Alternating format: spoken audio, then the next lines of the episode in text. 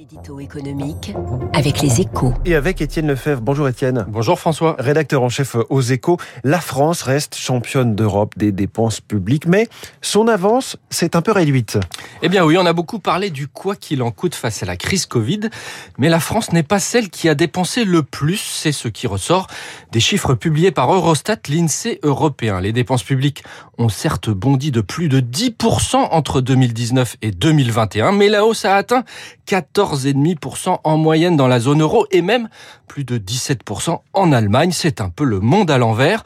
Une chose est sûre, tous les États membres ont ouvert grand leur porte-monnaie. La France partait néanmoins de beaucoup plus haut et elle maintient ainsi son leadership avec des dépenses publiques supérieures à 59% de son PIB, soit 7 points de plus que la zone euro. La Grèce deuxième se situe encore loin derrière à 57% et cela risque de durer.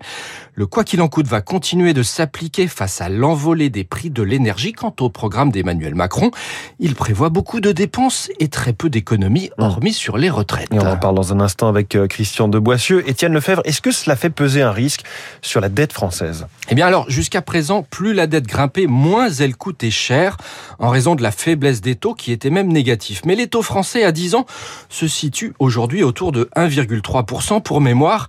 Bercy tablait sur 0,75% dans le budget.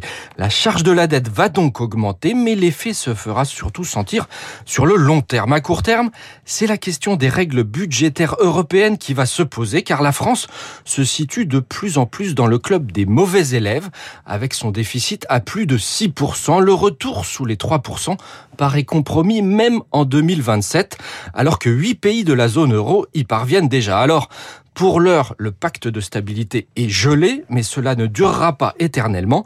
Bruxelles doit faire des propositions de réforme avant l'été.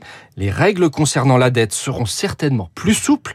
En revanche, la limite des 3% de, déficit devrait perdurer. Dommage pour la France. Dommage pour la France. Le palmarès du quoi qu'il en coûte euh, en exclusivité dans les échos. La France qui reste le pays européen le plus dépensier. C'est la une de votre journal, Étienne Lefebvre, en plus de cette photo d'Elon Musk qui va contrôler Twitter. L'autre grand titre, évidemment. Merci Étienne Lefebvre. Bonne journée.